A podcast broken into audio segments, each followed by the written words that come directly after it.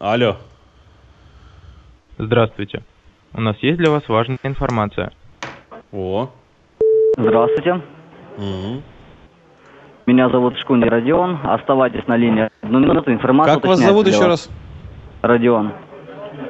Родион, прикольно. Скажите, могу ли я поговорить с Людмилой Рамилевной? А, сейчас я приглашу.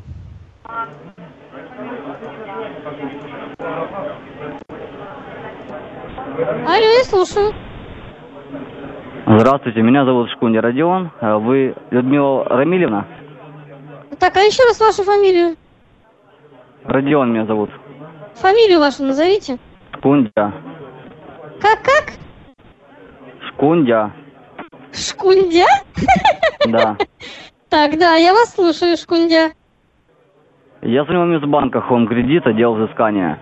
Для начала Так. нашего разговора назовите вашу дату рождения.